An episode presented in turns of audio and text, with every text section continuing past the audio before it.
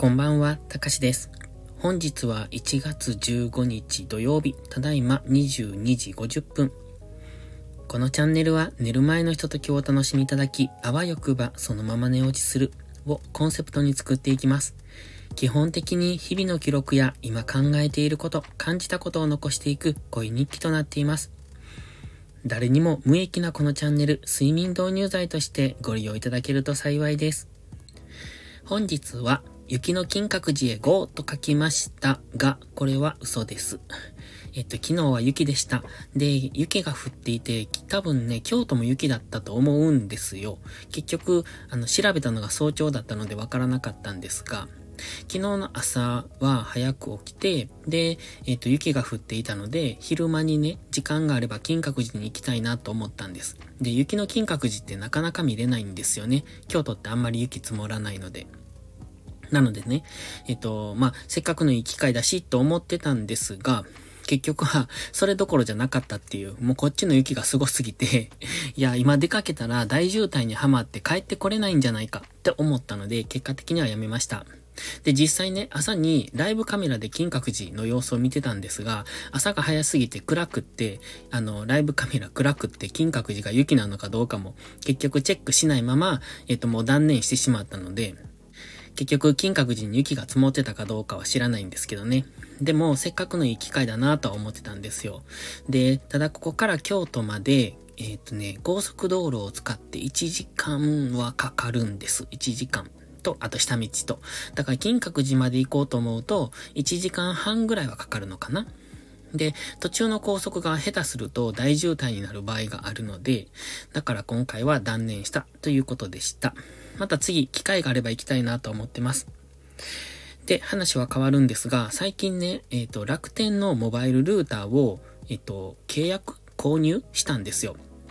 で、僕、いつも、あ、いつもっていうか、基本的に、えっ、と、なんだ？楽天の SIM カード、楽天モバイルの SIM カードを使ってるんですね。で、まあちょっと電波の入りが悪かったりとかいうのもあるんですけども、えっと、一応、あの前に使っていた iPhone を一つナビ用に持ち歩いてるんですね。カバンの中に入れてるんですよ。で、それを使おうと思うと Wi-Fi が必要じゃないですか。なのでね、ポケット Wi-Fi、あの、モバイルルーターをずっと持ち歩いてまして、で、モバイルルーターと、えっ、と、自分のスマホと、みたいな感じで持ち歩いてるんですね。そうすると iPad を持ち出す時もあるんですが、持ち出しても、あの、外でも使えるじゃないですか。なので基本はモバイルルーターなんですが、電話番号は前のまま継続して使ってますので、なので iPhone の中にも SIM は入ってるんですよ、SIM カードは。だから iPhone 単体でも、あの、通信はできるんですけど、その、えっ、ー、と、その電波のね、状態が悪かったりするので、だから、モバイルルーターも、まあ、並行して持っているっていう形なんですね。まあ、でも結局、そんな高くはないので、えっ、ー、と、今まで使ってたモバイルルーターが、えっ、ー、とね、富士 Wi-Fi っていうところ。で、一時ね、〇〇 Wi-Fi って色々流行ったと思うんですよ。なんかどんな時も Wi-Fi とか。で、こう無制限とかあったんですが、まあ無制限で使うことなんて、スマホを1台で使ってる場合ってそうそうないので、一応僕は30ギガと思っていたんですが、でも30ギガもね、全然使わないんですよ。で、家にいるときは家の Wi-Fi につないでいるので、外に出るとき、だから仕事してたときは、えっと、外、会社にいるときとかはずっとモバイルルーターを使ってたんですが、それでもね、30ギガなんてとてもじゃないけど使わなかったんです。で、最近はもうずっと家にいますので、で、ただそのモバイルルーターはずっと持っていたので、あの、月々、えっとね、3000円ぐらいかかったので、ちょっともったいないなと思って、で、今回、あの、そっちを解約して、楽天のモバイルルーターに変えることにしたんですね。そうすると、その、なんだ？今までは30ギガなので、例えばそれが5ギガしか使わなくっても3000円ぐらい支払っていたのが、楽天の場合は、なんかこう、使用量に応じて金額が変わる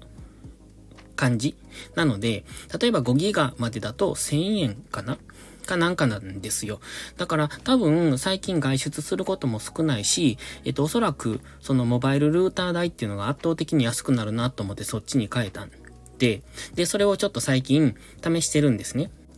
で、今、その富士 Wi-Fi の方のモバイルルーターもまだ1月いっぱいは使えるので、で、楽天のももう届いてるし、まあ2台持ちみたいな状態になってるんですが、で、今どのくらい楽天のやつが、えっ、ー、と、こう、電波状況っていうのかな？使えるのかなと思って試してるんですが、ここ田舎なんですけど、全然問題なく使えてるんですよね、今のところは。だからこっちの方が金額的にはお得だなと思って、そのあまり使わない人にはね。